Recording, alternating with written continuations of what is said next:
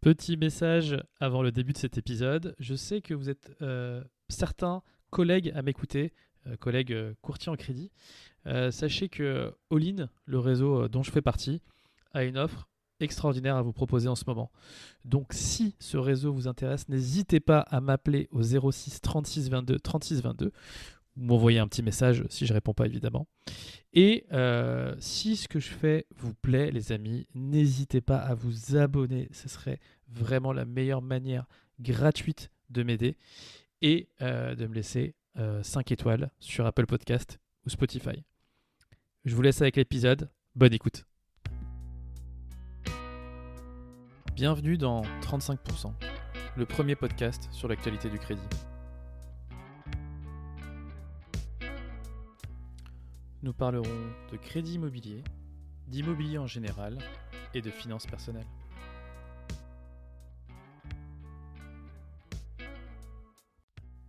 Bonjour à tous et bienvenue dans cet épisode 6 de 35%, le podcast sur l'actualité du crédit. On est début octobre et euh, comme vous avez pu le remarquer, il y a un nouvel habillage sonore pour ce podcast. Et ce, c'est grâce à euh, Dan Lorenz, euh, un ami artiste que je vous recommande évidemment euh, bah, pour tous vos projets euh, audio. Si vous avez besoin d'un habillage musical comme celui-ci, que ce soit pour des films, pour des dessins animés, pour des pubs, il fait absolument tout et est extraordinaire. Je vous mets évidemment les infos de Dan dans la description de ce podcast si vous avez besoin de lui. Et on va pouvoir commencer ce podcast. On commence tout de suite ce podcast avec traditionnellement euh, le sommaire, avec en 1 euh, la météo des taux, en 2 le dossier du mois, qui était un dossier euh, plutôt sympa, mais je vous spoile pas. En 3 euh, la chronique d'Olivier, qui encore aujourd'hui va picoter. Et en 4 les amis, une interview incroyable d'un courtier québécois. Il s'appelle Joey Edmond. C'était une heure d'interview ultra passionnante où on apprend tous euh, plein de choses. Euh, et d'ailleurs, j'en profite euh, pour vous annoncer l'interview de le mois prochain. Il s'agira bah, tout simplement d'Olivier Landrevy, qui nous a accordé un, entretien de, plus d'une heure et demie, alors qu'il m'avait dit en intro, je pense pas aller aussi loin qu'une heure. Donc voilà. Bah, du coup, c'est parti pour la météo des taux. Jingle. Et c'est parti pour cette euh, météo des taux. Comme d'habitude, on fait du 15, du 20 et 20 ans sur tous les profils, avec une moyenne sur du 15 ans à 3,96, 4,13 sur 20 ans et 4,27 sur 25 ans. Et là, on va faire une vraie météo par- car en moyenne, aujourd'hui, j'ai des chiffres euh, sur le top 10 des grandes villes, et on peut euh, constater une énorme disparité entre certaines villes, notamment Paris et euh, Lille par exemple, qui sont respectivement à 4,60 et à 4,70 de moyenne sur du 25 ans, alors que des villes comme Rennes ou Montpellier sont elles respectivement à 4,03 et 4,14. Alors comment ça s'explique? Évidemment, euh, les banques régionales et leurs négos ne sont pas les mêmes, donc d'une banque à une autre, j'en parlais dans un précédent podcast, euh, il m'arrive moi d'envoyer des clients dans la case d'à côté pour euh, avoir une réduction de taux allant jusqu'à 0,40, 0,50 euh, par rapport à sa, à consoeur euh, parisienne. Donc effectivement, on constate encore des disparités très très fortes entre, les grandes villes. Mais voilà, je vous donne le top 10 des villes. Donc du coup, Nice 4,30, Lyon 4,41, Bordeaux 4,25, incroyable. Strasbourg 4,54, Nantes 4,38, Marseille 4,29, Toulouse, je vous l'ai évoqué, 4,14. Montpellier 4,14 également, euh, Lille 4,70 et Rennes 4,03. Voilà les amis pour cette météo des. On se retrouve tout de suite pour le dossier du mois. Jingle.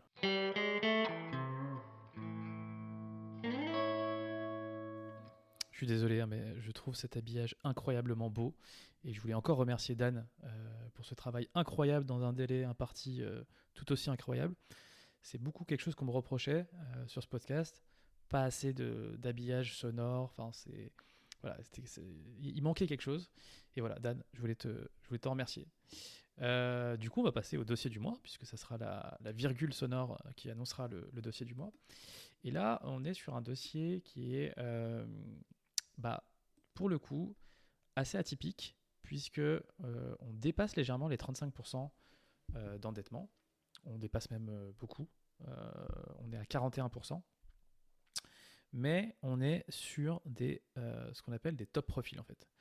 Euh, monsieur est euh, avocat en libéral, il a déclaré 200 000 euros sur son activité et il n'était pas à 100%. madame est cadre en entreprise et elle, approche les 100K. Donc pourquoi je vous parle de ce dossier? C'est pour l'achat d'une maison, c'est pour l'achat d'une maison tout simplement, sur un très très beau budget. Pourquoi je vous parle de, ce dossier? Parce que typiquement, c'est les dossiers qui passent en dérogation HCSF. Euh, Comme vous le savez, euh, les banques ont une dérogation sur 20% euh, des dossiers qui n'arrivent évidemment pas à piloter correctement puisque bah, c'est compliqué sur tout un territoire national de pouvoir accorder ou pas des dérogations, sachant que bah, c'est annuel, hein, ces dérogations sont annuelles, donc c'est basé sur la production annuelle. Donc pas beaucoup de visibilité pour les banques, donc un peu chiant. Et quand c'est un peu chiant, bah, elles ne le font pas. Et là, sur ce dossier, typiquement, euh, bah, c'est là où on peut faire douter la banque et lui dire, voilà, écoutez, sur ces types de profils où on a un reste à vivre de plus de 5000 euros, est-ce que vraiment ce taux d'endettement de 35% a du sens? Alors, euh, moi, je,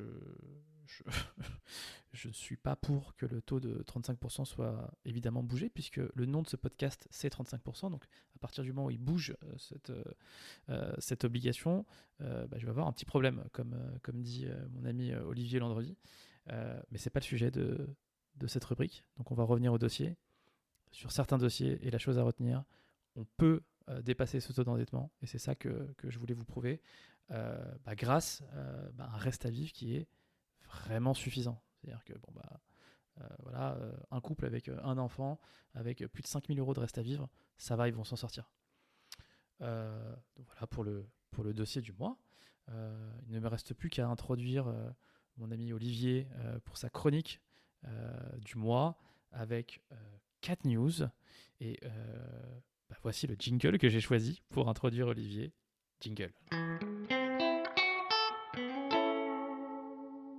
Bonjour Nassine, bonjour à tous. 4 minutes, 4 news. J'attaque tout de suite avec le taux d'usure qui passe à 5,80 pour les dossiers à 20 ans et plus. C'est sans doute la dernière fois que j'en parle parce que les banques pouvant maintenant prêter 5,30 si on enlève l'assurance emprunteur, avec une OAT 10 ans à 3,50, elles ont retrouvé les marges auxquelles elles étaient habituées. Si certaines banques rechignent toujours à prêter, c'est pour d'autres raisons, sans doute des raisons de liquidité. Et par ailleurs, la vraie difficulté maintenant, avec des taux de crédit qui ont passé la barre des 4% et un HCSF toujours aussi inflexible sur le maximum de taux d'endettement à 35%, c'est que beaucoup de Français ne peuvent plus se permettre d'emprunter à de tels taux. Ma deuxième news, eh bien, je viens de la spoiler. Euh, c'est un non-événement en réalité, c'est ce nouveau pas de tango qui vient de se jouer entre la Banque de France et Bercy. Et comme dans tout bon tango, il faut se dire que les deux danseurs, en réalité, ont parfaitement trouvé leur rôle respectif. On a donc un François Villeroy de Gallo qui joue les pour faire oublier sa propre responsabilité dans le retour de l'inflation. Et on a un Bruno Le Maire qui y trouve son compte en encaissant les points politiques, en faisant mine d'être prêt à relâcher ce taux d'endettement qui finalement ne bougera pas. Circuler, il n'y a rien à voir. Troisième news concerne le projet de loi de finances 2024. Alors, que faut-il retenir pour les professionnels du crédit immobilier que vous êtes? Tout d'abord, la confirmation de la fin du dispositif Pinel à partir de la fin de l'année prochaine, fin 2024. Ensuite, une mesure qui va toucher euh, tous vos clients, tous, les emprunteurs, la fin du bouclier énergétique qui va faire beaucoup de mal au reste à vivre de vos clients puisqu'on s'attend à ce que les factures d'électricité prennent encore 10% euh, au 1er janvier 2024. Ce sera aggravé par euh, une autre mesure qui est la fin des aides au gazole non routier. Et ces aides, ce sont notamment les professionnels du BTP qui en bénéficiaient, dont les coûts vont encore augmenter.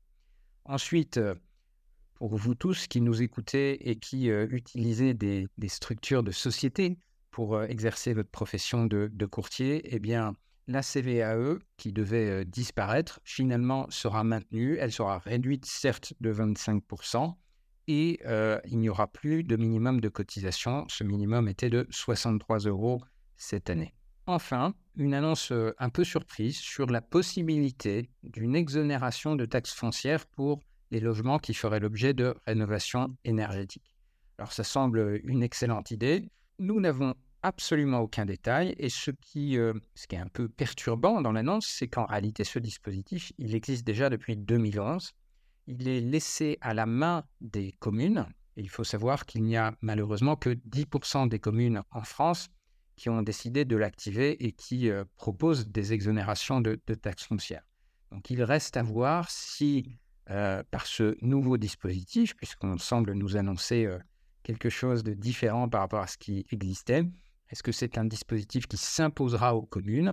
Voilà, on, attend d'en savoir plus avec impatience. Ma dernière news, c'est cette annonce surprise de Bruno Le Maire faisant miroiter un prêt bonifié à horizon 2025. Alors la question qu'on doit se poser, c'est pourquoi mettre en place un nouveau dispositif alors que depuis 2017, on laisse mourir à petit feu le dispositif éprouvé du prêt à taux zéro. Je rappelle quelques chiffres. En 2017, le prêt à taux zéro, ce sont 125 000 crédits octroyés. En 2022, on est tombé à 63 000 pour deux raisons. D'abord, la non-indexation des critères de revenus pour être éligible au PTZ. Donc d'année en année, de moins en moins de Français sont éligibles. Et puis ensuite, en 2019, une réforme qui a considérablement durci les conditions d'octroi du PTZ pour l'ancien. On nous a annoncé il y a quelques mois déjà la fin du PTZ pour la maison individuelle. C'était les deux tiers des dossiers qui restaient en 2022.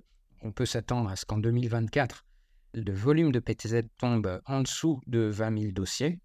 Je m'attends donc à ce que ce PTB, s'il est mis en place, soit tout simplement le successeur du PTZ, un successeur qui coûtera beaucoup moins cher à l'État, espérant que ce soit l'occasion de rouvrir les critères d'éligibilité de façon à ce que ce produit soit aussi accessible aux classes moyennes, ce que n'était plus le PTZ depuis longtemps. Voilà, n'oubliez pas de vous abonner à monespar.fr pour rester au top de l'actualité. À bientôt.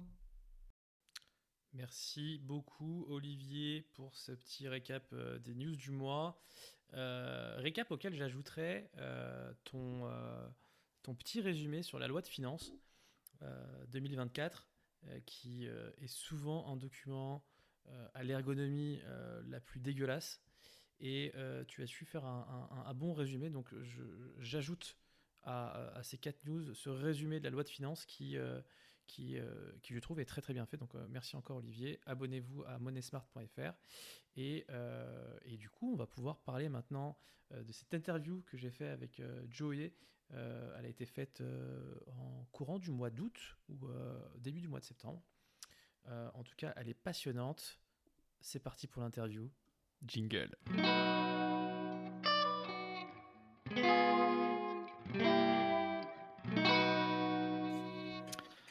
Quel plaisir, les amis, de recevoir cet invité exceptionnel aujourd'hui.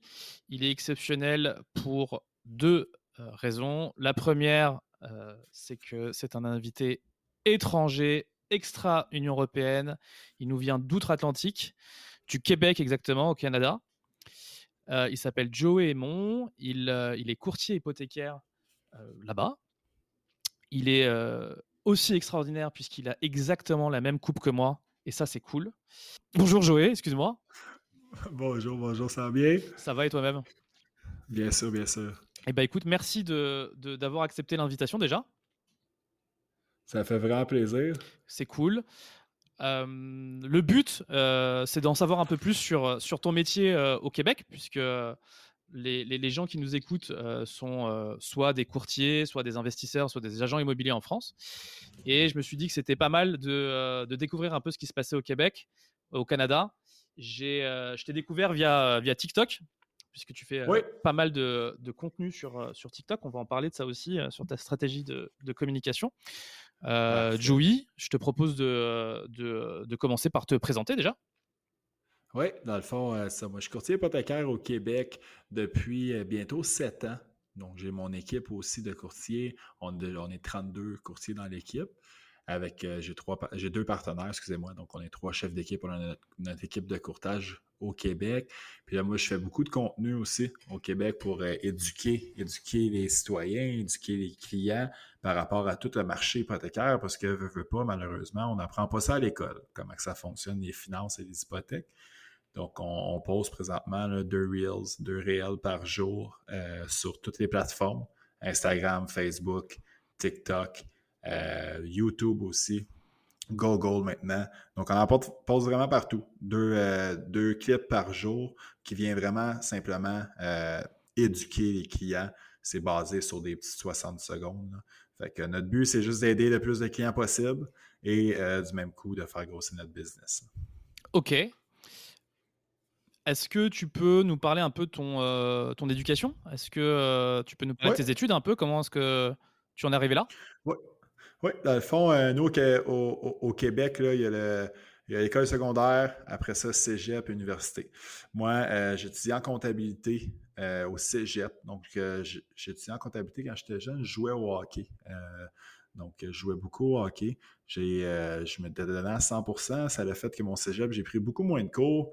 Et euh, quand j'ai lâché le hockey, j'étais en retard à l'école. Fait que j'ai tout simplement lâché le cégep parce que de toute façon, c'était pas nécessairement quelque chose qui m'intéressait. J'avais le goût d'investir dans l'immobilier. Donc, euh, à l'âge de 19 ans, j'ai lâché le cégep. J'ai été euh, faire un cours pour la construction comme électricien. j'ai fait mon cours pendant un an et demi, par, un an et demi, oui, 18 mois. Par la suite, je me suis lancé, j'ai été électricien pendant six ans. Le temps d'acheter mon premier triplex et mon premier duplex que j'ai habité pendant 10 ans aussi. Euh, et après six ans dans la construction, euh, là, ça ne fonctionnait pas. Je voulais vraiment, moi, être à mon compte, partir ma propre euh, entreprise. On est en quelle année, là, Donc, quand tu es dans la construction? On est en, dans la construction, là, ça fait... Ça fait, ça, va, ça fait cinq ans, comme aujourd'hui, je pense, ou demain, que j'ai lâché la construction. C'était aux vacances de la construction, puis nous, les vacances de la construction, ils commencent demain.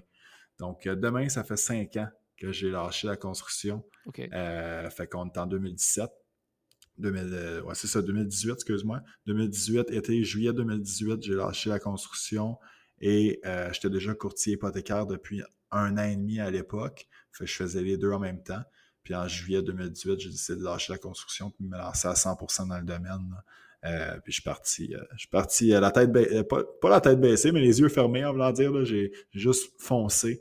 Puis on est ici cinq ans plus tard. Comment c'est possible d'être euh, électricien dans la construction et courtier hypothécaire en même temps? C'est pas possible. en fait, euh, non, mais sincèrement, j'ai été, été quand même chanceux. Ben, c'était beaucoup dans le travail parce que veut, veut pas. Euh, on travaille avec les, on travaille dans la construction pendant que les banques sont ouvertes. La, la chance que j'avais, c'est que dans la construction, on finissait à deux heures. Les banques étaient ouvertes quand même jusqu'à cinq heures. Fait que je faisais beaucoup de, grosses journées. je réussissais à faire mes suivis clients de 2 à 5, puis après ça, de travailler sur mes dossiers pour le lendemain. Mais ça, ça, venait que ça ralentissait ma progression, veux, veux pas, parce que euh, je n'étais pas à 100% C'était dur. J'avais un client qui m'appelait à 9 h le matin, je ne pouvais pas le rappeler avant midi. Euh, ça rendait mon service qui n'était pas super bon. Donc, après, euh, après un an et demi, j'ai vraiment pas eu le choix de lâcher parce que euh, mon service n'était pas adapté à la qualité que je voulais donner. Parfait, très très clair. Tu te lances du coup dans le courtage directement chez, euh, chez Multiprêt? Oui. Exactement, exactement. Multiprêt, qui est une grosse barrière ici au Québec. On va essayer de comprendre aussi le système, comment ça marche chez, chez vous. Qu'est-ce que t'apporte Multiprêt? C'est quoi le service que t'apporte Multiprêt à toi en tant que courtier? Multiprêt, en gros, surtout euh, quand on commence, Multiprêt, c'était la plus grosse bannière de courtage hypothécaire au, euh, au Québec. Dans le fond, ici, ce qu'on a le choix, tu as le choix de soit travailler directement pour une banque. À ce moment-là, quand tu travailles pour la banque, tu n'es pas un courtier hypothécaire, ils appellent ça un spécialiste ou un démarcheur hypothécaire. Donc, tu vends seulement les produits de la banque. Quand tu es courtier hypothécaire, tu as accès à plusieurs institutions financières, donc tu magasines pour les clients. Donc, moi, Multiprêt, pourquoi je suis venu vers eux? Sincèrement, je n'ai pas magasiné au début. C'est la plus grosse bannière. J'avais un contact qui était Magasiner juste, c'était recherché, du coup, c'est ça? Qui était chef d'équipe. OK. Ouais, c'est ça, recherché. Je n'ai pas recherché avec plusieurs euh, compagnies. Je suis juste allé, j'avais un contact qui était mon chef d'équipe, un ami à mon père, euh, qui m'a bien aidé à trouver quelle école aller étudier et tout. Donc, je suis juste, je suis juste rentré. Sincèrement, j'ai pas regardé plus que ça. J'ai pas regardé les, points positifs que Multiprêt pouvait m'apporter plus qu'une autre bannière. Je suis juste allé, euh, comme je disais, tête baissée à cause que euh, la personne qui m'avait, la personne qui m'avait euh, m'avait donné des conseils durant le, cours, le cours de courtage hypothécaire. Mais j'étais allé avec elle, je suis rentré dans son équipe. Puis aujourd'hui, il me s'est rendu mon partenaire. Alors, les deux chefs d'équipe ensemble. Justement, tu me parles de cours pour devenir courtier hypothécaire. C'est quoi ce cours? Ça dure combien de temps? Ça se passe dans quel type de d'école, d'université ou d'organisme? C'est euh, un peu des, écoles privées, des petites formations professionnelles, si on veut dire. Anciennement, quand moi je l'ai fait, j'ai fait le cours en 2016. Quand j'ai fait le cours en 2016, euh, moi je l'ai fait de soir et fin de semaine, ce qui fait que, parce que je travaillais dans la construction bien sûr dans le jour, ce qui fait que ça m'avait pris huit mois faire le cours. Donc, c'était lundi, mardi, mercredi, trois heures à chaque soir, et le samedi toute la journée, pendant huit mois. Aujourd'hui, au Québec, on peut faire le cours extrêmement rapidement. Euh, il y en a qui le font en deux mois, deux mois et demi. Full time. Par la suite, quand tu tombes. Deux mois et demi en full time. Oui, ça, c'est full time. C'est ça, ça, c'est full time, c'est sûr. Avant, c'était cinq mois, cinq mois full time, huit mois, soir et fin de semaine. Donc, euh, aujourd'hui, on peut le faire deux mois et demi full-time, deux mois même. C'est juste qu'aujourd'hui, maintenant, quand tu es rendu courtier, on, on a changé de ceux qui nous. Avant, on était pour l'OACIQ, qui était une, plateforme qui gérait tous les courtiers hypothécaires et courtiers immobiliers au Québec. Maintenant, c'est l'autorité des marchés financiers. Donc, on a comme changé de, comment on pourrait dire, pas de plateforme, mais ceux qui nous gèrent, qui, nous, qui, nous, dirigent. Euh, ouais, la mini, si on veut dire, on a changé. Ce qui fait qu'eux, ils ont mis, le cours peut être plus rapide, mais quand les nouveaux courtiers commencent comme courtier hypothécaire, ils ont trois mois de stage à faire, 12 semaines de stage à faire. Donc, moi, en tant que chef d'équipe, euh, j'ai toujours des nouveaux courtiers avec moi qui passent 12, 12, semaines avec moi pour apprendre le métier pour ensuite tomber courtier. Fait qu'eux, ils ont leur cours de deux mois, deux mois et demi. Selon l'école, des fois, c'est cinq mois. Et ensuite, ils ont, ont 12 semaines de stage à, effectuer. Selon toi, la, formation est, suffisante? Bien, c'est jamais suffisant. Jamais, parce que la vérité, c'est que tant que tu n'es pas sur le marché, tant que tu ne fais pas des dossiers toi-même, tu apprends moins. Mais ce n'est pas nécessairement suffisant, mais c'est beaucoup mieux que quand moi j'ai commencé. Quand moi j'ai commencé, je faisais mon, mon cours, mon examen, examen réussi, j'étais courtier je pouvais aller rencontrer n'importe qui, je pouvais dire n'importe quoi, si on veut dire. Puis j'étais courtier, je pouvais faire des hypothèques. Là, maintenant, il y a un peu plus de contrôle. Fait euh, les, nouveaux courtiers, au moins, passent 12 semaines avec nous. Fait apprennent le métier de courtier, ils entendent ce qu'on dit aux clients pour par la suite être eux un courtier. Fait dans les 12 semaines, ils peuvent faire, ils ont le droit de faire des dossiers. Mais le client est au courant que ce sont des stagiaires et non des courtiers. Ok, et du coup, c'est validant? Tu dois les valider, toi, leur stage Ou euh, il est déjà arrivé que tu invalides quelqu'un en disant non, non, ce gars, il n'est pas, il pas fait pour ce métier-là, en tout cas pas maintenant. Il faut qu'il refasse encore un stage pour être sûr qu'il puisse, euh, il puisse valider? Ça m'est pas arrivé. Ça m'est pas arrivé, mais j'ai d'autres euh, collègues dans d'autres équipes qui ont d'autres équipes que eux l'ont fait. Donc, on pourrait faire reprendre le stage au courtier. sauf que dans son stage, moi, chaque dossier qu'il veut envoyer, moi, je le regarde avant. Chaque fois qu'il veut euh, présenter quelque chose à un client, moi, il faut que je l'autorise avant. Donc, c'est sûr que c'est un petit peu de travail pour nous, mais au moins, on, s'assure que les, euh, les courtiers sont, mieux qualifiés maintenant et donnent des meilleures informations aux clients. Et tu les payes, tes stagiaires? En fait, non, puisque les stagiaires sont, sont travailleurs autonomes comme nous ici. Donc, s'ils font des dossiers, ils sont rémunérés selon les dossiers qu'ils ont faits. Ok, ah oui, alors c'était la question, euh, la question qui allait arriver, le modèle, le, modèle, économique. Ouais. Tu as commencé chez Multiprêt en tant que travailleur autonome aussi? Exactement. Ou tu étais salarié? Euh, Travailleur autonome. Dans le fond. Il n'y a pas de modèle salarié euh, au Québec? Pas comme courtier. Euh, c'est pas vrai, c'est pas vrai, c'est pas vrai. Il y a des bannières qui offrent un modèle salarié qui est bien sûr beaucoup moins avantageux pour, les, pour les fameux les courtiers mais il y a des bannières qui l'offrent, ce modèle-là. Nous, chez Multipress, c'est 100% de travailleurs autonomes. Donc, Multipress, c'est la, bannière en haut, mais toi, c'est ta petite compagnie, si on veut dire, c'est ta petite entreprise que tu, euh, que tu crées par la suite avec Multipress qui est là pour te chapeauter. OK. Et la fiscalité en, au Canada, au Québec, excuse-moi, parce que du coup, euh, je pense que ça doit être typique au, Québec euh, par rapport au fédéral. Tu, sur tes revenus, parce qu'on du coup, on va parler un peu chiffres, euh, Joey, tu, tu payes combien d'impôts, toi? Ben, là, Imaginons que tu gagnes 100 000 euros sur ton année. Je ne sais pas si c'est beaucoup, si c'est pas beaucoup. 100 000 dollars canadiens. Combien est-ce que tu dois reverser à, à, la région, au fédéral? Comment ça se passe? Ben, En fait, il y a, il y a Maintenant, moi, j'ai ma compagnie. J'ai ouvert une compagnie pour justement, fiscalement parlant, être plus avantageux. Mais si on reste travailleur autonome, 100 000, 100 ça te revient, premièrement, en tant que travailleur autonome, tu as ton 100 000 brut.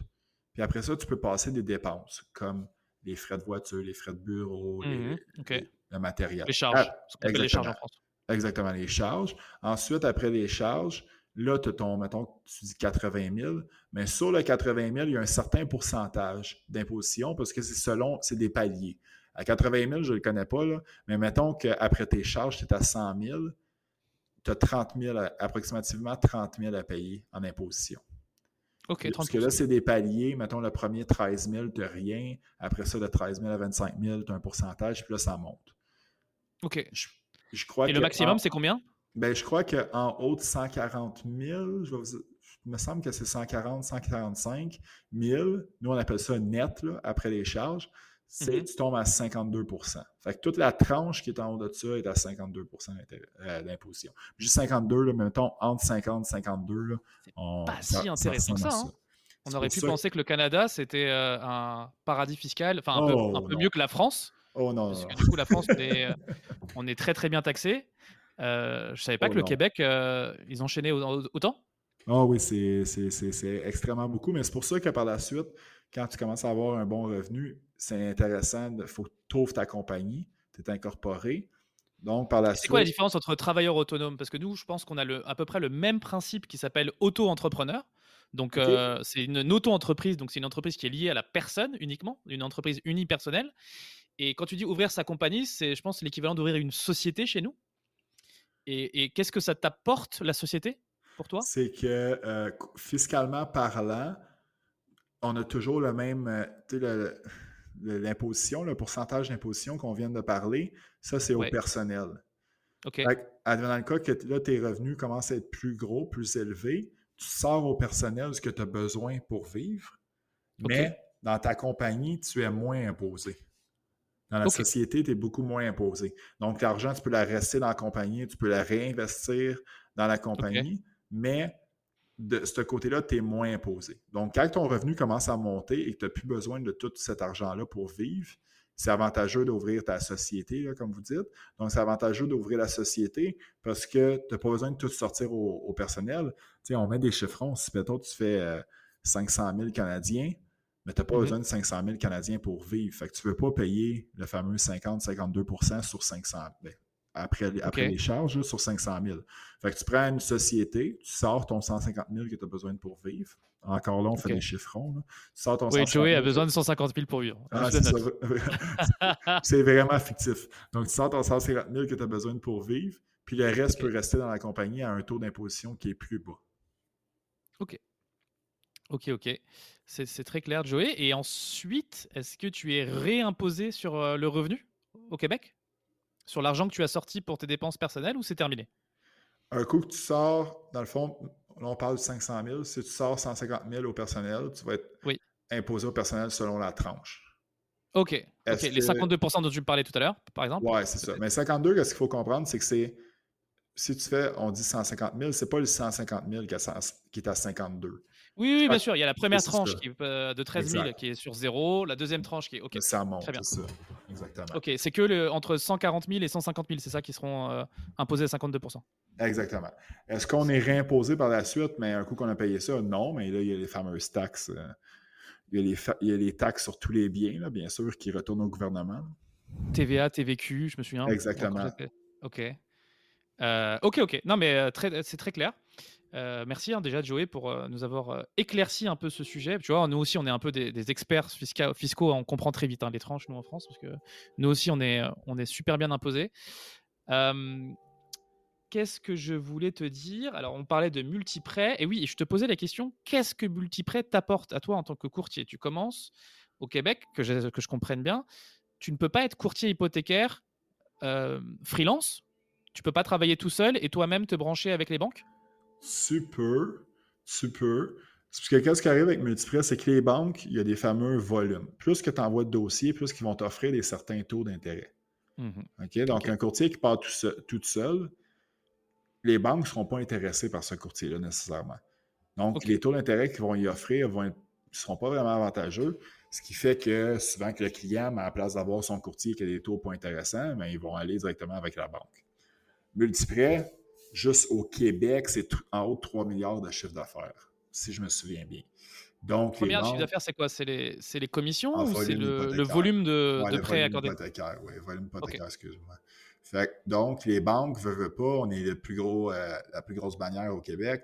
C'est sûr que les banques, on a accès à tous leurs meilleurs produits, leurs meilleurs taux, parce qu'on leur envoie un très gros euh, volume de dossiers hypothécaires. Fait que c'est avantageux pour eux de nous donner des, des bons taux, des bons produits, parce qu'ils veulent avoir, ils veulent avoir nos dossiers.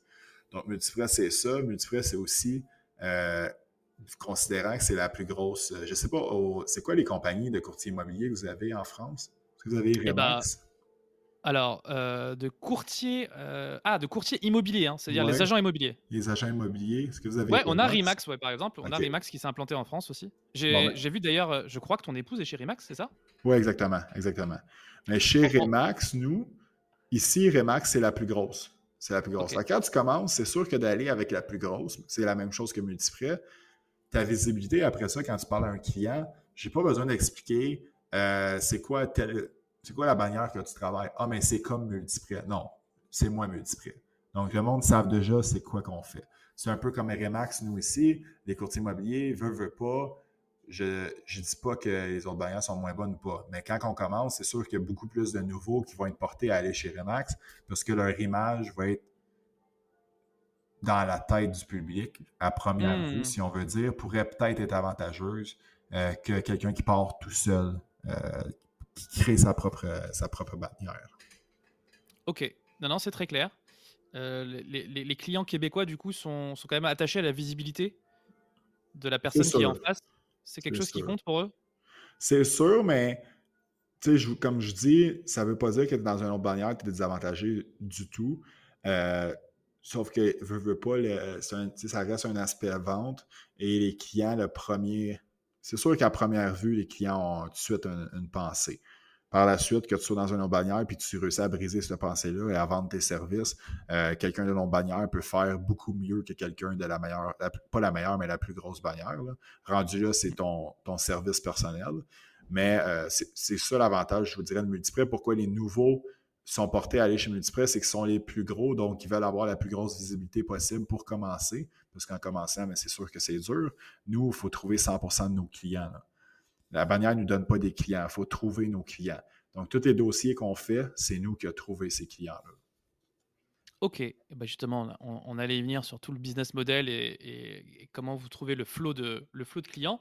Donc, pour résumer, Multiprêt, il t'apporte euh, les branchements avec les banques déjà. Alors, pas tellement de visibilité parce que j'ai pas l'impression qu'ils communiquent beaucoup sur, euh, sur vous, mais en tout cas, voilà, le package avec les meilleurs taux et les meilleurs produits chez les banques, puisque vous apportez du volume. Donc ça, c'est l'essentiel que, que t'apporte Multiprêt. Et, et, toi, du coup, tu dois prospecter absolument tous tes clients. Oui, exactement. Mais Multiprêt aussi nous amène, on a tout ce qui est derrière, là, la comptabilité, tous les, les systèmes informatiques qu'on utilise. Euh, c'est sûr que surtout, on est vraiment en avance parce que leur budget est beaucoup plus gros. Euh, par la suite, côté client, ça c'est. Vous utilisez quoi comme CRM, par exemple? Ben, c'est une plateforme qu'ils ont mis en place qui s'appelle Boss. Euh, qu'avec cette plateforme-là, nous, c'est un CRM, la plateforme en tant que telle. Nous, on peut. Puis c'est de cette plateforme-là aussi qu'on envoie les dossiers à la banque. Donc, tout est la même chose. Moi, personnellement, euh, j'ai un propre CRM à moi qui est personnel euh, parce que j'ai commencé avec ce CRM-là il y a longtemps avant que cette plateforme-là soit vraiment en place. C'est quel outil? Ben, ça s'appelle Aval, mais c'est un, ami, un ami qui avait bâti un CRM. Donc, il n'y a personne qui l'utilise, c'est vraiment juste moi qui l'utilise. Donc, moi, j'ai mon propre CRM, mais euh, sinon, on a la fameuse CRM que Multiprix utilise, Boss, euh, que que pas, mes dossiers sont là, donc j'utilise beaucoup, puis je montre aux nouveaux courtiers. Mais c'est toutes des petites choses qui ont, eux, considérant que leur, leur, budget est beaucoup plus gros. Donc, il peut être mmh. euh, très avantageux quand tu commences, euh, comparé peut-être à d'autres à d'autres bannières. OK. Et c'est quoi le deal avec, avec Multiprêt? Est-ce que tu dois payer une, une franchise? Est-ce qu'ils te prennent sur ton chiffre d'affaires? Comment ça se passe? Si tu peux en parler évidemment, Joey. Ben, je, peux en parler rapidement, mais c'est sûr qu'il y a beaucoup de. Tu sais, ça va vraiment plus loin. Mais c'est un pourcentage qu'ils prennent sur le chiffre d'affaires. Et il y a un pourcentage qui tombe. Parce que le chef d'équipe veut, veut pas, c'est lui. C'est plus lui qui va chapeauter, si on veut dire, les nouveaux courtiers. Fait qu'il y a un pourcentage fixe qui va à multiprès. Et par la suite, il y a un pourcentage qui va au chef d'équipe selon le courtier, euh, combien il a fait de volume l'année d'avant. Donc, plus que le courtier fait une, grosse année, plus que l'année d'après, son pourcentage de commission va être élevé par rapport à la commission totale.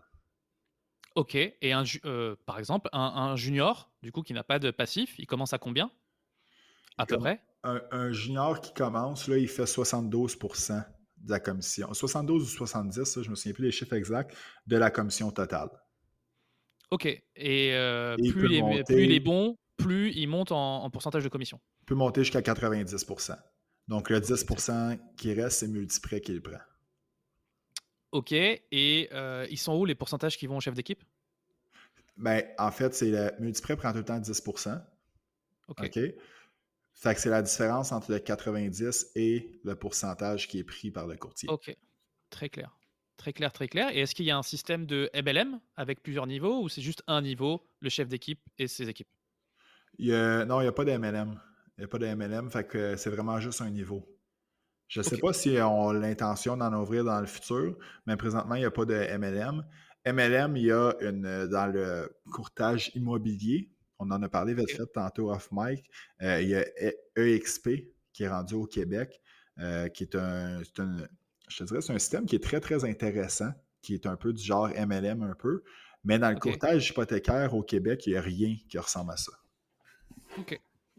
Ok, ok, je te pose la question parce que du coup, moi, mon réseau qui s'appelle Allin a été pionnier là-dessus et fait du MLM dans le courtage.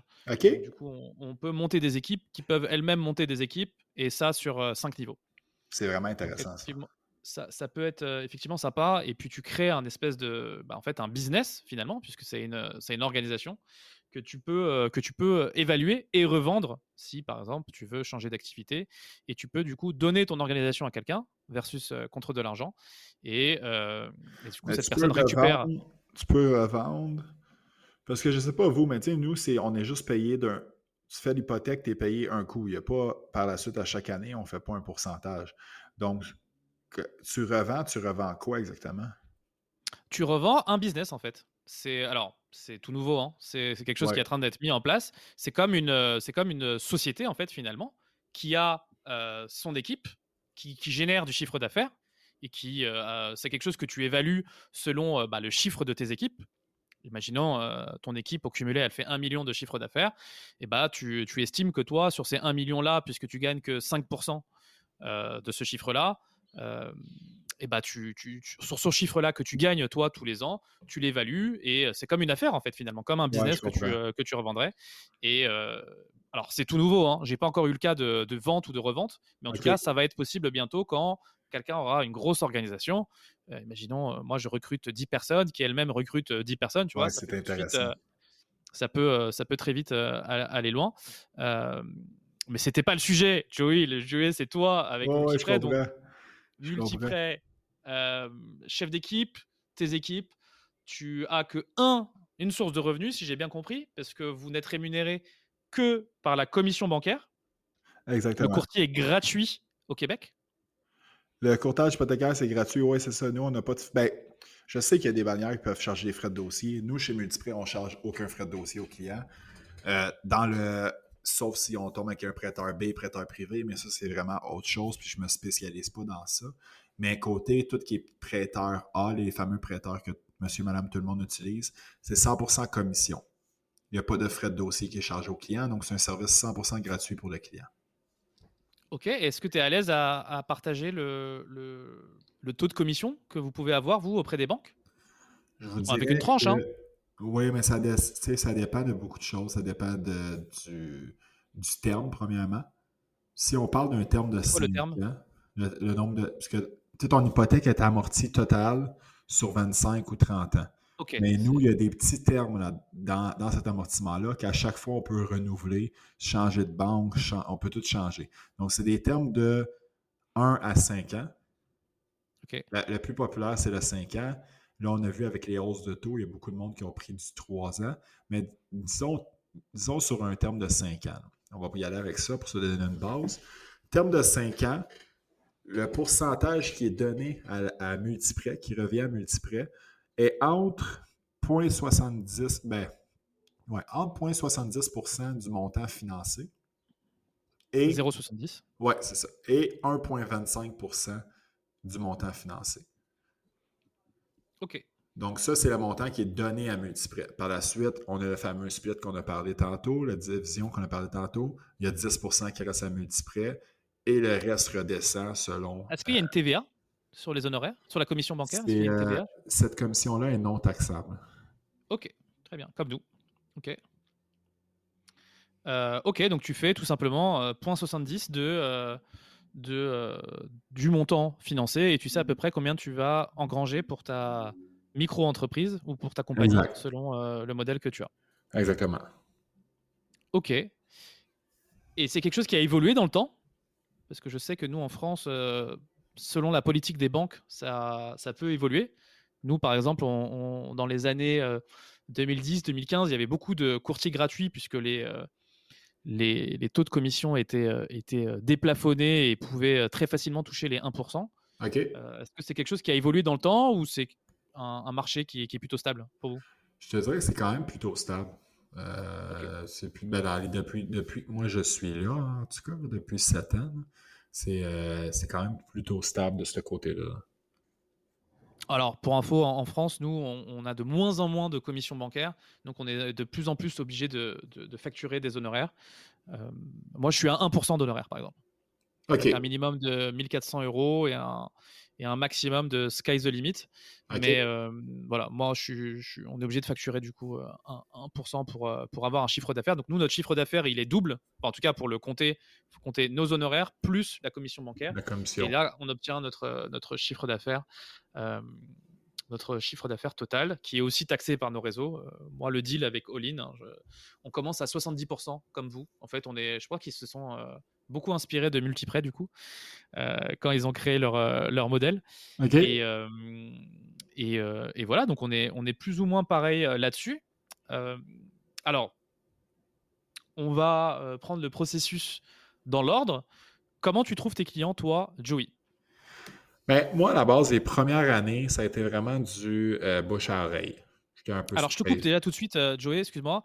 On est d'accord que Multiprêt ne te fournit aucun lead. Non, ils ne fournissent pas des leads. On peut avoir des, des leads qui s'appellent euh, les Google AdWords avec Google, mais ça, tu débourses pour ça. C'est juste que Multiprêt a une plateforme qui peut avantager le placement des leads, mais tu débourses pour ça. Fait que si tu ne débourses pas, euh, c'est sûr que tu n'as aucun lead. Aucun lead. Fait qu'il faut que tu trouves 100% de ta clientèle. Les premières années, euh, je suis vraiment allé avec de bouche à oreille. Tu, tu, fais des ententes avec des courtiers, des agents immobiliers. Euh, donc, tu essaies de faire le plus de dossiers possible comme ça. C'est sûr que ça peut être très long. Euh, depuis maintenant septembre, en 2019, j'ai commencé à faire des vidéos, mais j'ai vite arrêté euh, parce que c'était quand même très dispendieux. Donc, j'ai vite arrêté. Puis là, l'an passé, en septembre 2020, c'est sûr que là, ma business a monté aussi. Là. Je, fais, je fais plus de volume que j'en faisais. Et euh, en septembre 2020, là, on sait très bien qu'est-ce qui, qu'est-ce qui arrivait, les taux d'intérêt qui commençaient à monter. J'ai vu un peu que euh, le marché allait pas mal crasher. Donc, j'avais, on, avait tout un peu peur de ce qui allait arriver. Donc, plusieurs, quoi la majorité, ont décidé de ralentir leurs dépenses marketing. Puis moi, à ce moment-là, ce que je me suis dit, euh, tout simplement, c'est qu'il fallait que je monte le marketing. Donc, je mette plus d'argent dans mon marketing pour justement prendre un coup d'avance sur tout le monde qui ralentissait. Donc, j'ai commencé à faire les fameuses vidéos. À l'époque, euh, en septembre passé, je faisais deux vidéos par semaine, plus un post avec euh, une photo. Je suis tombé en janvier à cinq vidéos par semaine. en février à 7, puis en avril, je suis tombé à 14 vidéos par semaine. Donc, euh, mes clients, 60% proviennent directement des réseaux sociaux. Et ça, tu peux le, tu peux l'évaluer. Tu l'évalues comment? Comment tu arrives à identifier que ces clients viennent de, en leur posant la question, j'imagine, peut-être? Ben, c'est la, ouais, la question, mais aussi la source de référence. Mais en fait, s'ils ont été référés par quelqu'un, ils te le disent tout de suite. Euh, s'il vient d'un courtier immobilier, le courtier immobilier me l'envoie. Et si ça vient des réseaux sociaux, il book sur une plateforme qui s'appelle Calendly dans mon horaire directement. Fait que quand sur cette plateforme-là, je sais que ça vient des réseaux sociaux. Ok, tout. Ah oui, tu, tu n'as pas ton Calendly accessible autre part que tes réseaux sociaux? Ben, pas qu'il n'est pas accessible, mais le monde qui l'utilise, c'est parce qu'il le voit sur les réseaux sociaux. Tu pourrais l'envoyer, euh, je pourrais te l'envoyer, puis tu l'envoies à un de tes clients en France, puis il va, sans qu'il ait été sur mon réseau social, je pourrais t'envoyer le lien, mais la plupart du monde proviennent directement de là. Encore là, sinon, ils sont référés par quelqu'un d'autre, mais ils me le disent euh, dès qu'on commence à se parler. OK. 60% les réseaux sociaux. Oui. Les 40 autres ils s'établissent comment? Ben là, ça fait six ans que je suis courtier, donc il y a beaucoup de la fameuse repeat business qu'on appelle. Les clients que tu avais déjà qui viennent à renouvellement ou qui veulent vendre, ils achètent. Euh, des courtiers immobiliers que ça fait longtemps que je travaille avec qui m'envoient leurs clients. Donc, euh, il y a du bouche à oreille aussi. Mais c'est sûr le repeat business, et du coup, à chaque terme, dont tu m'avais pas, dont tu parlé tout à l'heure, donc 3 5 ans? Ben, j'ai fait longtemps juste du 5 ans. Fait que là, je commence à faire du repeat business. Mais il y a beaucoup de clients qui vendent leur propriété et qui en rachètent, euh, des clients qui se séparent. Euh, donc, il y a beaucoup de clients que même s'ils ne sont pas à terme, il faut refaire leur hypothèque. OK. Et donc, ça te permet, toi, d'identifier dans ton business, à chaque fois que tu fais un, un, prêt, tout de suite, tu te notes, quoi, trois mois, quatre mois avant, de recontacter le client avant la fin du terme pour savoir ce qu'il veut faire? Oui, dans le fond, quand je finalise le dossier avec le client, euh, dans mon le CRM de Multiprêt, je viens m'écrire, si on parle d'un terme de 5 ans, à chaque année, je m'écris un rappel de les rappeler pour regarder avec eux leur situation est rendue où, la situation du marché est rendue où, euh, juste me donner un petit cue par rapport à leur, euh, situation en ce moment, savoir ils, ils, en sont où.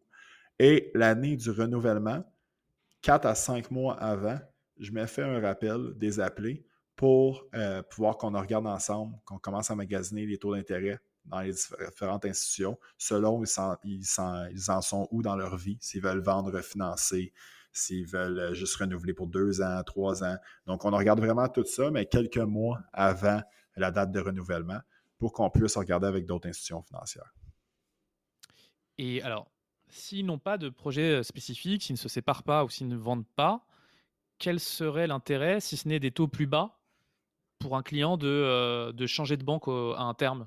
Ben, dans le cas où il veut juste renouveler, ça l'arrive, euh, ce que je fais, moi, je leur, demande de contacter l'institution financière pour savoir c'est quoi que cette institution financière-là leur offre. Et par la suite, on regarde si on ne peut pas trouver de quoi de plus intéressant ailleurs pour sauver des sous à, court, et, moyen et long terme.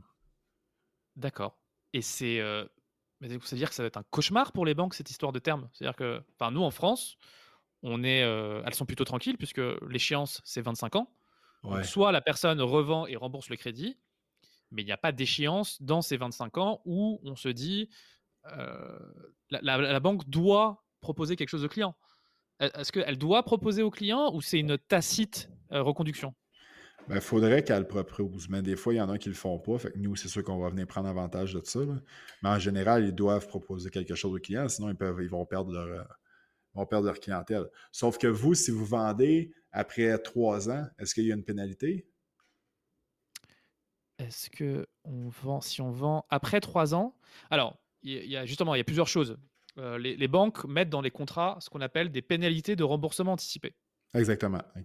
Donc, ces pénalités-là, euh, peu importe euh, à quelle période elles sont, c'est quelque chose que tu peux négocier.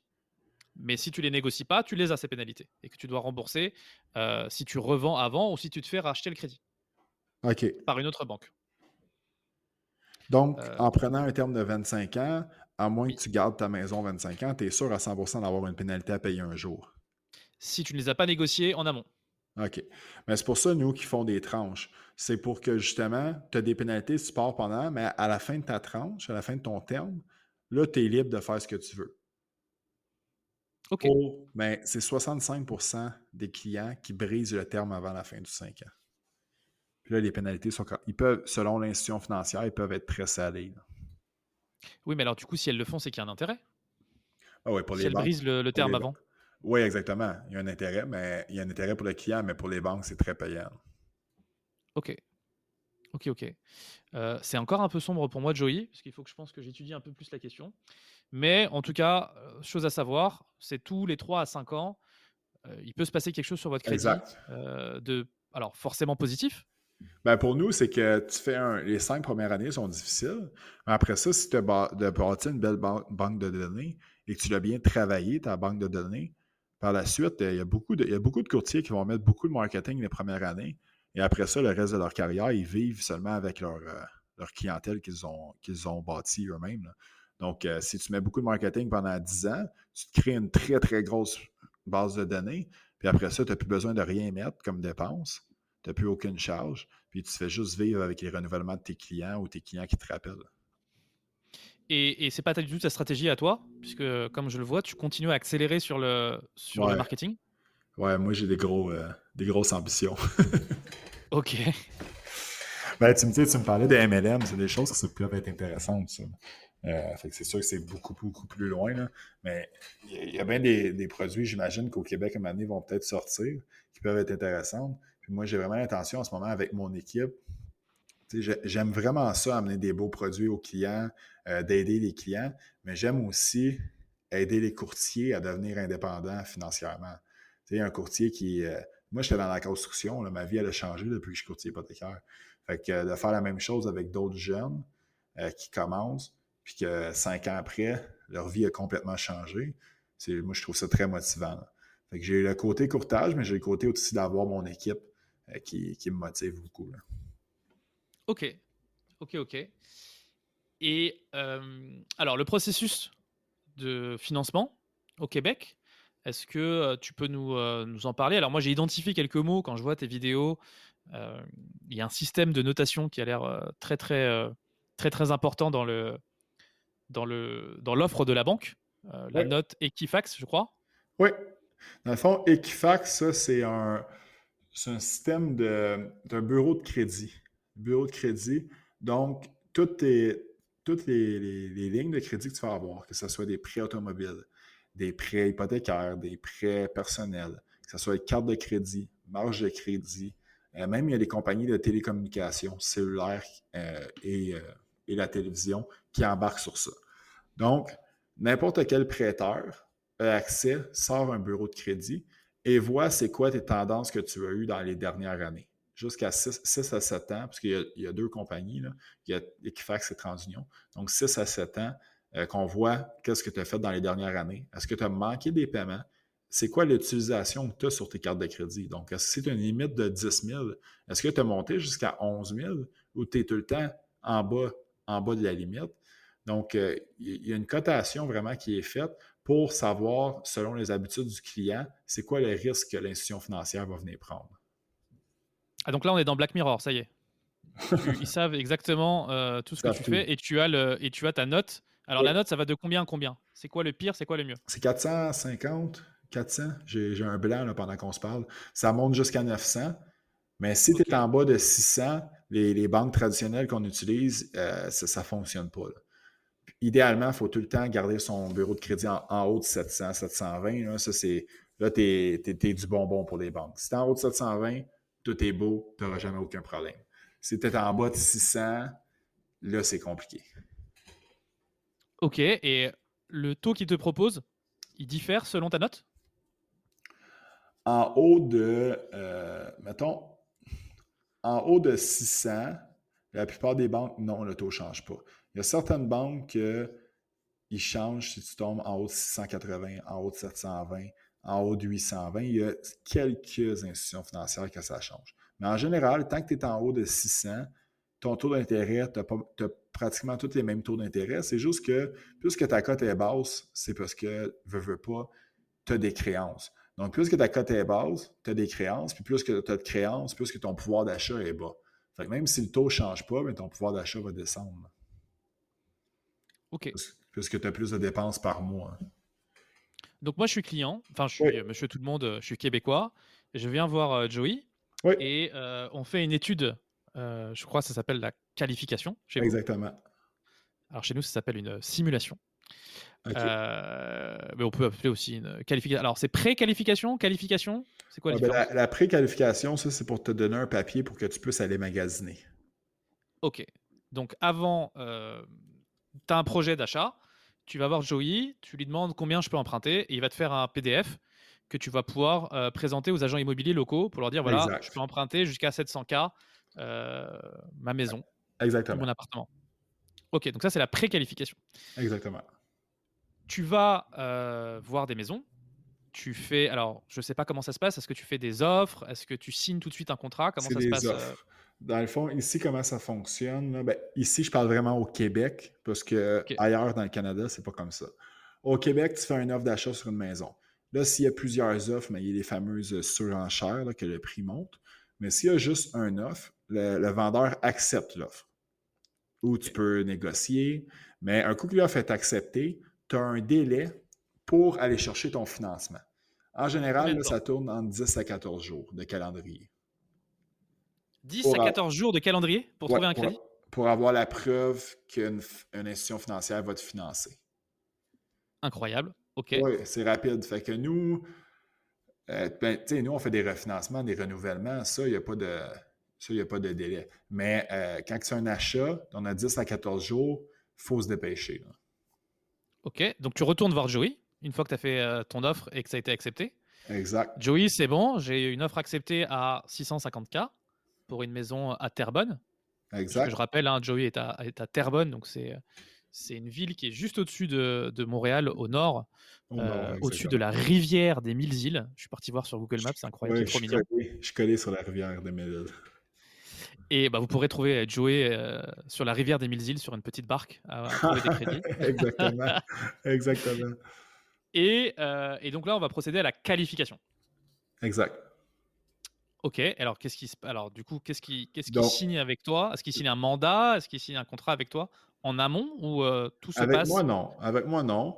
Euh, avec, ben, en fait, oui, mais le contrat, il les lit pas. Le contrat est plus là pour nous donner le droit, nous, de récolter leurs informations et de partager leurs informations avec la banque. Donc, nous, on s'occupe de tout l'aspect financement, l'aspect légal. Donc, on envoie les documents à la banque. Si la banque nous demande d'autres documents, on leur renvoie, tout simplement, pour aller chercher la confirmation finale du financement, donc l'approbation hypothécaire. Ça peut se faire rapidement. là. Euh, Des fois, ça prend deux jours, mais des fois, ça prend 20 jours. là. Alors, tu récoltes tous les documents. Alors peut-être que tu as déjà les documents depuis la La préqualification. plupart je du temps, pas. je les ai déjà, en effet. En effet. Ok. Tu fais ton analyse et est-ce que tu envoies à toutes les banques avec lesquelles tu, euh, tu travailles ou est-ce que déjà les banques, en fait, selon ce que tu vas rentrer dans ton CRM, te font déjà des propositions En fait, c'est vis-à-vis de ce moi, que tu as moi, rentré comme déjà, justement, Multiprêt, nous on fait une, ils appellent ça une grille de taux, qu'on sait toutes les informations de chaque banque. Donc, selon, parce que les banques, bien sûr, ont des dossiers qu'ils aiment mieux que d'autres. Donc, moi, par la suite, je viens proposer aux clients, avec les institutions financières qu'on a, laquelle qui pourrait la plus- la- être la plus intéressante pour eux. Par la suite, j'envoie la demande et je pousse la demande pour que ça soit le plus rapidement possible. Ok, donc tu n'envoies qu'une seule demande avant de. Tu attends le retour de cette première banque avant d'envoyer une autre? Ben, en fait, euh, à 90% du temps, je n'ai pas besoin d'envoyer dans d'autres. J'ai juste besoin d'en choisir une, puis tout est correct. C'est sûr que ça arrive des fois qu'une banque refuse, fait qu'il faut aller ailleurs. là. Mais en général, euh, la, la première banque accepte, puis on est correct. Parce que je connais, je connais très bien quelle banque aime quel type de dossier. Ok, donc ça c'est ton expertise et ce que tu apportes aux clients. Exact. Exactement. Est-ce que les clients s'amusent à aller voir euh, les banques, elles, de leur côté, ou elles, euh, elles sont souvent comme en exclusivité avec toi? Il n'y en a pas beaucoup qui le font. Il n'y en a pas beaucoup. Euh, moi, considérant que la plupart de mes clients proviennent des réseaux sociaux, j'ai pas besoin de faire la- l'aspect vente. Les clients sont déjà vendus à ma façon de travailler, si on veut dire. Donc, ils Mhm. font déjà confiance, puis c'est beaucoup plus simple pour nous aussi, là, euh, pour donner un bon service aux clients. Il y a certains clients, une fois de temps en temps, que tu vas, que tu vas te rendre compte qu'il a magasiné à 3-4 places en même temps, mais moi, c'est pas une clientèle. Comment tu peux t'en rendre compte? Ben, premièrement, avec le bureau de crédit, je vois qui, qui l'a sorti. Deuxièmement, euh, ça arrive qu'il il arrive à la dernière seconde puis il nous dit Ah bon, mais j'ai eu ça moi ailleurs. Mais ça, c'est pas une clientèle que moi j'aime, c'est pas une clientèle que je veux parce que. Personne ne veut ça. Non, exactement. Puis nous, considérant que nous, on les refait, on fait le fameux repeat business, on refait les dossiers dans le futur. Mais si tu m'as fait ce coup-là une fois, j'ai pas envie de retravailler avec toi dans trois ans. Donc, c'est pas une clientèle que, que je veux. Ça arrive malheureusement qu'on en a une fois de temps en temps, mais on met pas notre, euh, on met pas notre focus sur cette clientèle-là, si on veut dire. OK. Et tu, euh, par rapport au, taux, toi, que tu arrives à obtenir, est-ce que tu es 100% sûr d'obtenir un meilleur euh, produit que ce qu'un client pourrait avoir lui-même tout seul?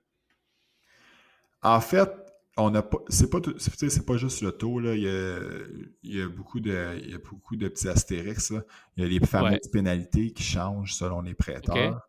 Euh, fait que oui, nous, on, offre le meilleur produit aux clients. C'est un meilleur package, on va dire. Oui, exactement. Exactement. C'est pour ça le, package complet.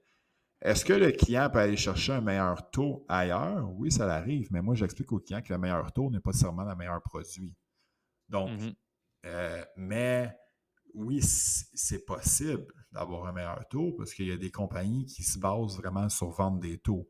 Mais souvent, ces taux-là ont des, ont des points négatifs qui ne se vendent pas, qui ne vont, pas, vont pas se vanter de ça.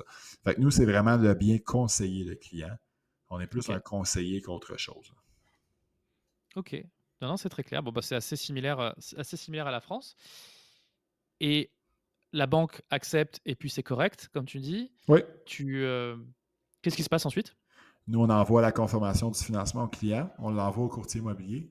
Par la suite, le courtier immobilier, l'agent immobilier le partage au, vendeur, à l'agent immobilier vendeur.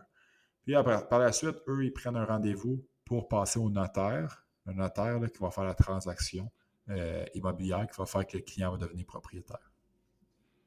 Ok, et ça, du coup, entre la qualification, enfin entre même la, oui, entre l'offre du client et euh, l'acte notarié final, il y a combien de temps?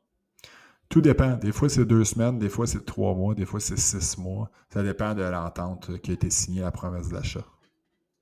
Ok, c'est dealé en, en, amont. Si le, le propriétaire vendeur a besoin d'attendre euh, l'été, par exemple, pour que les enfants reviennent à l'école euh, en septembre, ou je ne sais pas comment, enfin, quand est-ce que sont les dates de rentrée, mais si ça l'arrange mieux et que c'est dealé, ça peut durer six mois, mais du coup, le, le, le taux, il est fixé euh, au moment où toi, tu fais la confirmation.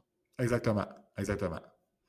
OK. Et le taux, il y, a un, il y, a un, nombre de temps. Souvent, c'est 120 jours qui va être fixé. Fait qu'il y a certains dossiers, par exemple, une construction neuve, que c'est un an après. Mais là, on fait le dossier, on a la confirmation, mais on va fixer le taux seulement 120 jours avant la date du notaire. 120 jours avant la date du notaire. OK. OK, très clair. Et alors justement, on va parler de taux et un peu du marché. On est euh, aujourd'hui le 19 juillet, jour où on enregistre ce, podcast. On est à combien de taux là sur 25 ans, euh, Joey, chez vous?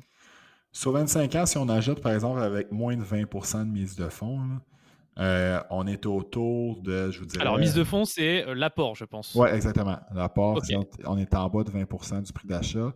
On est autour de 5,34 en ce moment. OK. Et, euh, mais ça peut monter jusqu'à 6% avec un taux fixe. OK. Donc 5 à 5,30 à 6% en taux fixe et en taux variable alors?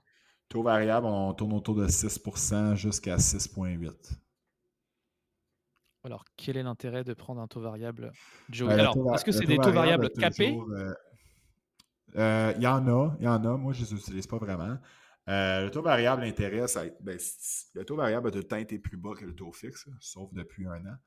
Mais euh, l'avantage, c'est la pénalité du taux variable. Parce que le taux fixe, il y a des banques qui peuvent faire des très, très grosses pénalités si tu vends avant la fin de ton 5 ans. Mais euh, le taux variable, la pénalité, c'est tout le temps l'équivalent de 3 mois d'intérêt. OK. Et sur une longue période de temps, les prédictions disent que le taux d'intérêt va, le, taux directeur de la Banque du Canada va redescendre. Donc, le taux variable devrait redescendre. Et là, si tu as un taux fixe, ton paiement ne changera pas, mais si le taux variable redescend, ça va être avantageux pour toi. OK. Et euh, c'est quoi les prévisions pour chez vous? Qu'est-ce qu'ils annoncent? Quand est-ce que ça va redescendre? C'est dur. c'est dur. Euh, on le sait pas. On le sait pas. en ce moment, moi, je pense que ça va encore monter peut-être un petit point 25 encore.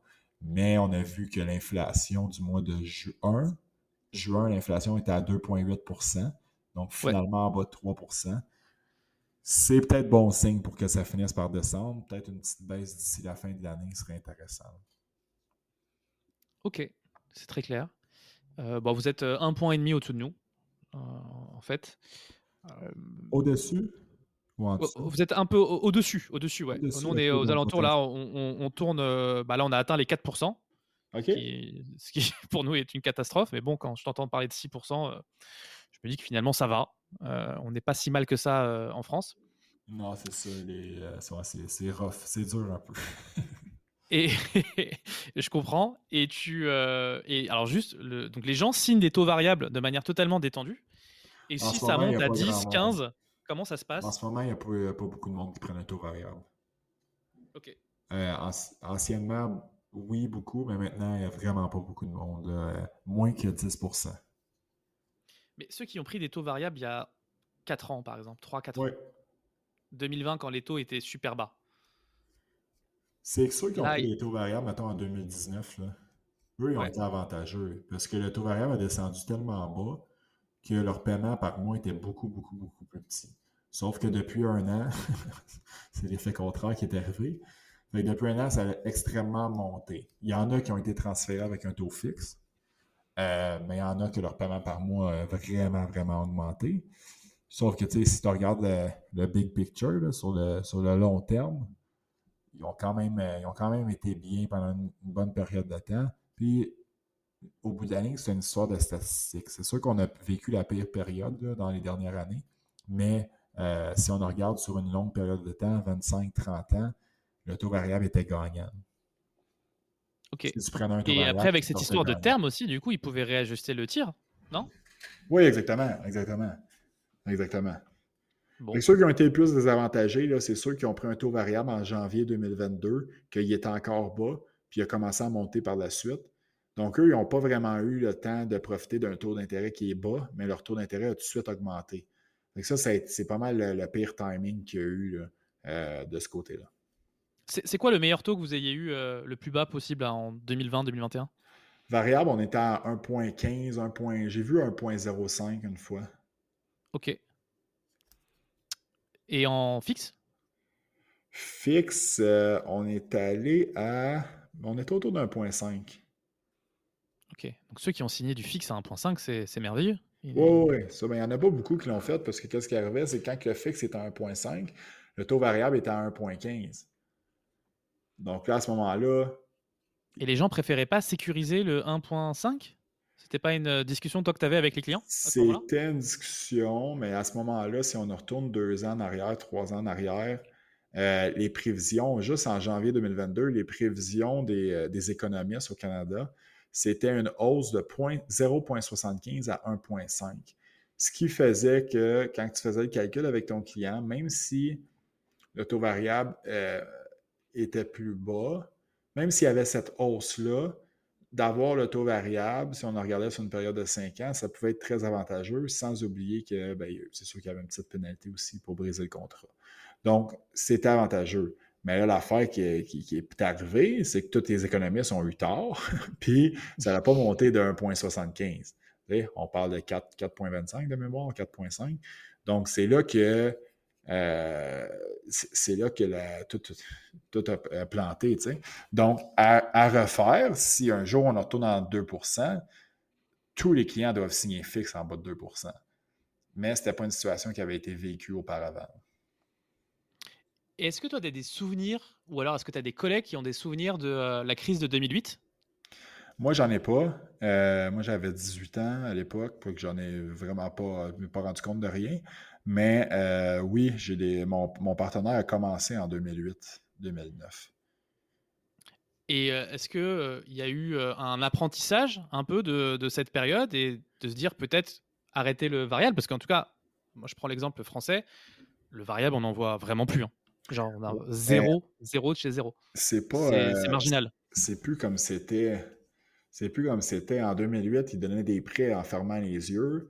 Euh, moi, j'ai eu des histoires que c'était vraiment n'importe quoi. comme OK, je fais tel montant, bon, ben c'est bon, tiens ton prêt hypothécaire. Ne demande aucun document ou presque.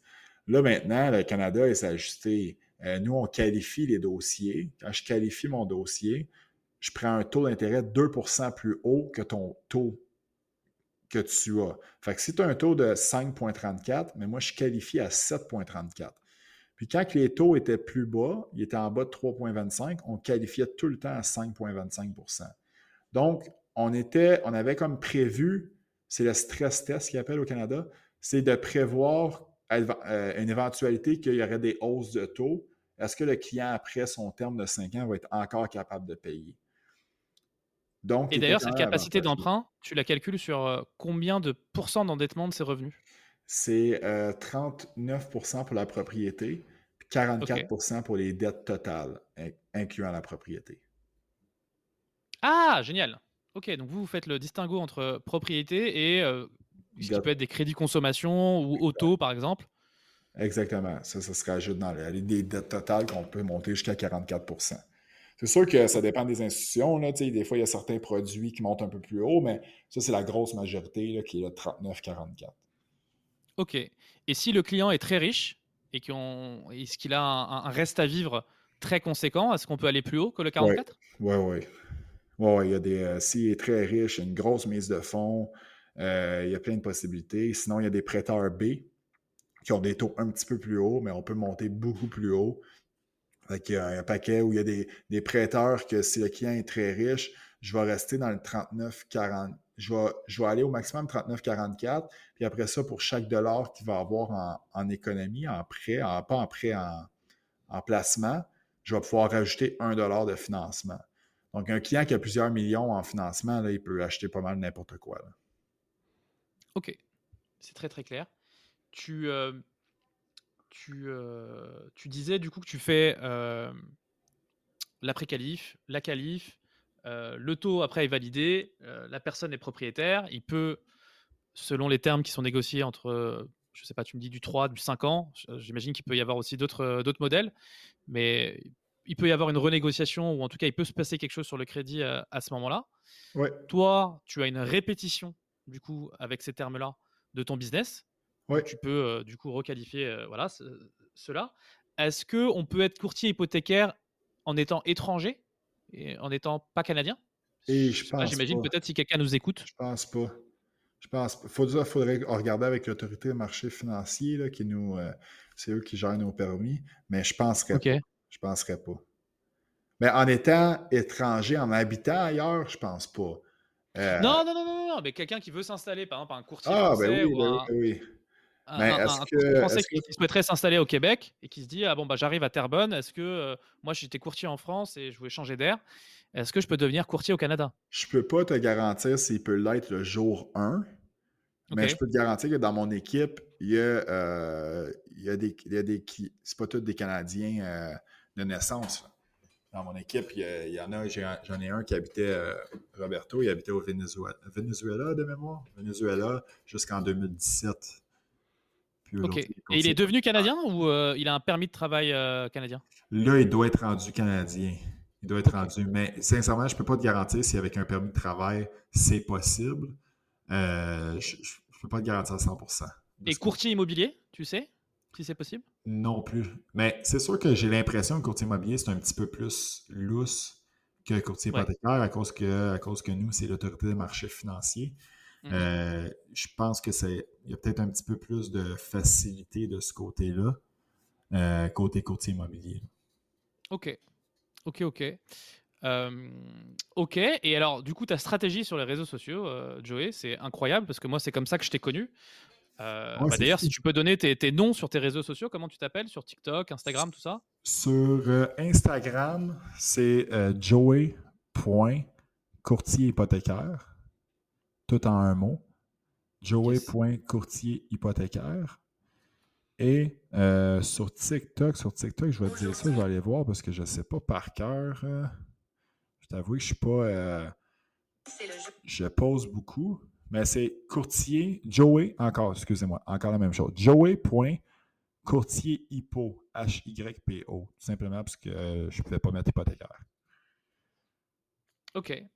Et, euh, et tu produis deux vidéos par jour. Oui. Alors, tu, tu, fond, tu m'expliquais hors antenne. là. euh, Vas-y, vas-y. On les fait tout le jeudi. là. On fait euh, 15 à 16 vidéos le jeudi.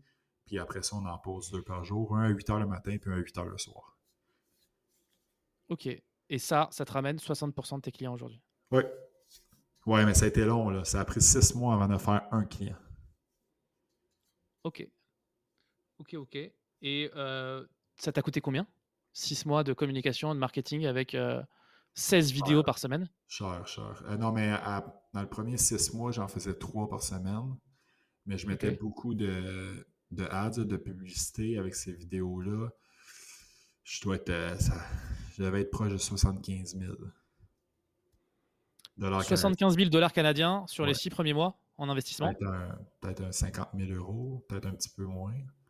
En investissement avant, avant de faire un dossier. Ok. Et euh, en regardant euh, the big picture, comme tu disais, aujourd'hui, est-ce que tu les as remboursés, tes 50 000 euros? Ces 50 000 là, oui, je les ai remboursés. C'est sûr que là, j'en remets, j'en remets. Tu sais, moi, je grossis, je grossis, je grossis. Là. Bien sûr, bien sûr, bien sûr, bien sûr. Mais ça a été rentable. Ah ben oui, 100%, 100%. Surtout avec là, cette année, ça a été plus difficile pour tout le monde. Le marché a reculé d'environ 35%. Puis moi, j'étais en avance sur mon année passée. L'année passée, une très bonne année. Euh, beaucoup de courtiers qui ont fait des années records. Moi, ce- cette année, en 2023, j'ai une meilleure année que 2022. Donc, euh, sur le, le revenu total. Donc, euh, c'est sûr que ça l'a extrêmement aidé. Est-ce que Joey, tu es le gars insupportable que qu'on voit en réunion Tu sais, dans les grandes réunions de multiprêt et qui explique à tout le monde les gars, regardez, c'est la pire année du monde et Joey, il a fait x2 par rapport à l'année d'avant. Non, Si Joey peut le faire, tout le monde peut le faire. Non, non, mais non du tout. Mais les courtiers qui, qui veulent se coller à moi dans l'équipe, euh, là, je leur partage mes, euh, mes astuces. Ok. Et tu, euh, et tu me disais que tu parlais de, tu faisais du hockey quand tu étais à l'école? Oui, j'ai joué au hockey jusqu'à 10 19 ans. Est-ce que tu étais à un haut, ni- oh, un- oh là là. Est-ce Ouais, que j'ai- tu étais j'ai à un, haut niveau? Oui, j'ai joué assez haut niveau. J'ai joué assez haut niveau. Là. J'ai joué. J'ai été repêché. J'ai joué midget 3, Capel. J'ai joué junior 3. euh, J'avais été repêché junior majeur. J'ai euh, des gars avec qui j'ai joué qui ont joué dans la, Ligue nationale de hockey. Donc, euh, j'ai joué assez haut niveau, mais à 18 ans, j'étais tanné. Est-ce que tu, est-ce que tu sens une influence de ce, de cette partie de ta vie où tu as été joueur de haut niveau dans ton travail aujourd'hui? Parce que quand je regarde ton lifestyle euh, sur Instagram notamment, tu, euh, tu vas à la salle de sport ultra tôt le matin, tu es ultra chaud. J'ai l'impression que tu y vas euh, plusieurs fois par semaine. ouais. J'ai l'impression que tu as un lifestyle quand même qui reste encore proche du, de l'athlète de haut niveau. Très discipliné, ouais. Mais le hockey, oui, m'a aidé, mais ce qui m'a aidé le plus, c'est que par la suite, j'ai fait des compétitions de bodybuilding. Ok. Puis ça, c'est vraiment poussé à un autre niveau, là, que tu calcules, tu pèses tout ce que tu manges, tout est calculé, là, vraiment tout. Là. Tes heures Bodybuilding euh, naturel ou euh, tu Ouais, prenais la vitamine ouais. S? Non, non, bodybuilding naturel. Donc, euh, tout est calculé. Tout est vraiment calculé. Puis ça, ça l'a fait que j'ai fait deux compétitions. La deuxième, j'ai comme c'est là que j'ai vraiment compris. J'ai dit, Regarde, si je réussis à adapter ça à mon entreprise, à ma façon de travailler, à ma façon de vivre la vie de tous les jours, euh, ça va faire un changement. Puis comme de fait, euh, ma business, elle a fait x4 depuis. là. Ok. Donc euh, discipline et, et travail, c'est ça que tu dirais pour, Ouais, pour ouais, atteindre tes objectifs? Oui, vraiment, vraiment. Mais tu sais, ça, c'est dans n'importe quel, n'importe quel domaine. Si ta discipline est, ad- est adaptée, tu vas finir par réussir, c'est sûr. là. La discipline et l'acharnement. Ok. Et dans le business, ta discipline, sur, euh, si tu devais donner des conseils à, à ceux qui nous écoutent, c'est quoi, euh, c'est quoi qui te, qui te définit comme être en avance par rapport aux autres? Qu'est-ce qui fait que toi, Joey, euh, tu arrives plus que le. Enfin, qu'est-ce que tu remarques en fait sur ton attitude à toi qui fait que euh, tu, tu- tu sens que les clients vont plus vers toi? Ou que le business ou que la valeur va plus vers toi naturellement? Mais nous, on met beaucoup de. Parce que là, je suis rendu avec un- comme trois assistants, assistantes. Euh, nous, on met beaucoup le- l'emphase sur le service client. Donc, autant que euh, plus de dossiers qu'on fait, plus qu'on est rém- rémunéré, mais on s'assure que chaque dossier, les clients comprennent très bien qu'est-ce qui se passe. Donc, euh, par exemple, maintenant que je ne vois plus, je, avant le COVID, j'ai rencontré mes clients, maintenant je ne rencontre plus aucun client, mais on a mis un système comme que quand j'ai des documents de la banque à signer, moi j'envoie des vidéos et je leur explique c'est quoi le document. Euh, je m'assure d'avoir des suivis avec les clients un coup qui ont. Tu fais quoi? Tu fais une vidéo en selfie? Tu te prends en selfie en vidéo et tu ben, l'envoies au client? J'utilise euh, la plateforme BombBom, B-O-M-B, B-O-M-B. Puis euh, ça, filme mon écran en même temps de me filmer moi. OK. C'est un peu comme un zoom. C'est un peu comme un zoom que tu partages ton écran. Là, mais ah oui, c'est comme un, screencaster en fait. Oui, exactement. Exactement. Puis que j'explique le document, je le renvoie, après on l'envoie en signature électronique. Donc les clients adorent ça. Euh, un coup, quelqu'un a passé au notaire, il reçoit euh, un petit package par la, par la poste, des brownies, puis avec une petite carte, merci, félicitations. Euh, sur les clients, c'est sûr que c'est personnalisé. À leur anniversaire, ils reçoivent encore un petit package différent avec un, petit gâteau, une photo de moi encore. Euh, bon, est-ce que tu fais, euh, tu mets une photo de toi en, compétition de bodybuilding, en double biceps? Non, non, business. ça, euh, après ça, on fait des sessions, un suivi par année. On a un autre suivi à leur anniversaire qui s'envoie, ils, reçoivent un message texte. C'est vraiment côté relationnel. Tu sais, moi, mon client, quand je le fais une fois, je vais faire son dossier toute, toute ma vie. C'est vraiment côté relationnel. Euh, le fameux go-to guy. Je vais être la personne que le client appelle, peu importe ce qui se passe dans sa vie, s'il y a une question, pour que moi, je puisse la mettre en, contact avec quelqu'un d'autre. Donc, c'est important de vraiment traiter ces clients là, euh, comme si euh, comme si c'était des, stars, si on veut dire. De vraiment traiter ces clients super bien. Puis c'est ça, sur le long terme, ça va te faire gagner. OK. Donc, un, un, traitement VIP, l'extra mile euh, comme on dit, quand tu, euh, quand tu leur fêtes leurs anniversaires. Alors, est-ce que tu, euh, tu peux, tu, as des outils à partager sur ces types de, de extra mail que tu utilises, toi? C'est mon CRM qui le fait. Sincèrement, c'est automatique. C'est mon CRM qui le fait. Parce que l'adresse la, de naissance, la date de naissance est rentrée. mon CRM, il fait les, les suivis automatiques. Mais, mais alors, c'est ton CRM qui commande les brownies et qui envoie la photo? Non. Euh, ça, c'est euh, mon, c'est moi et mon assistante. C'est, une plateforme, ça s'appelle SendOut, S-E-N-D-O-U-T, card.com. Puis euh, ça, c'est une plateforme que tu choisis. J'ai, fait une carte. J'ai fait une carte, puis à chaque fois, je fais juste rentrer l'adresse du client, sa, date de fête et tout, puis ça l'envoie à la date que je veux chez eux. Mais ça, c'est tout le temps les petits ajouts que j'ai rajoutés. parce que, tu sais, je veux pas, c'est des dépenses. Là.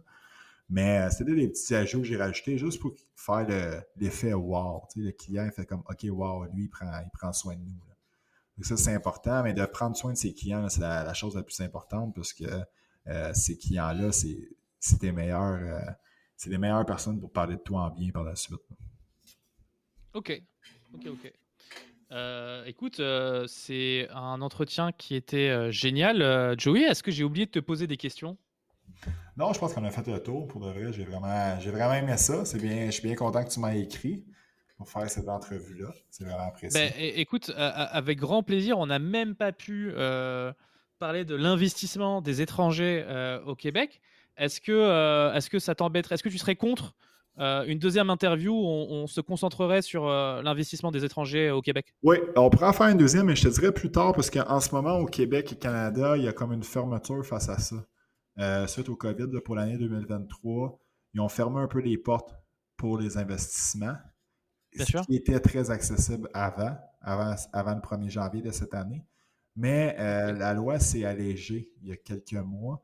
Fait peut-être si on se dit euh, après le jour de l'an, d'après moi, il va y avoir un autre allègement, puis ça serait peut-être plus facile par la suite de donner des informations. Bien sûr, bien sûr.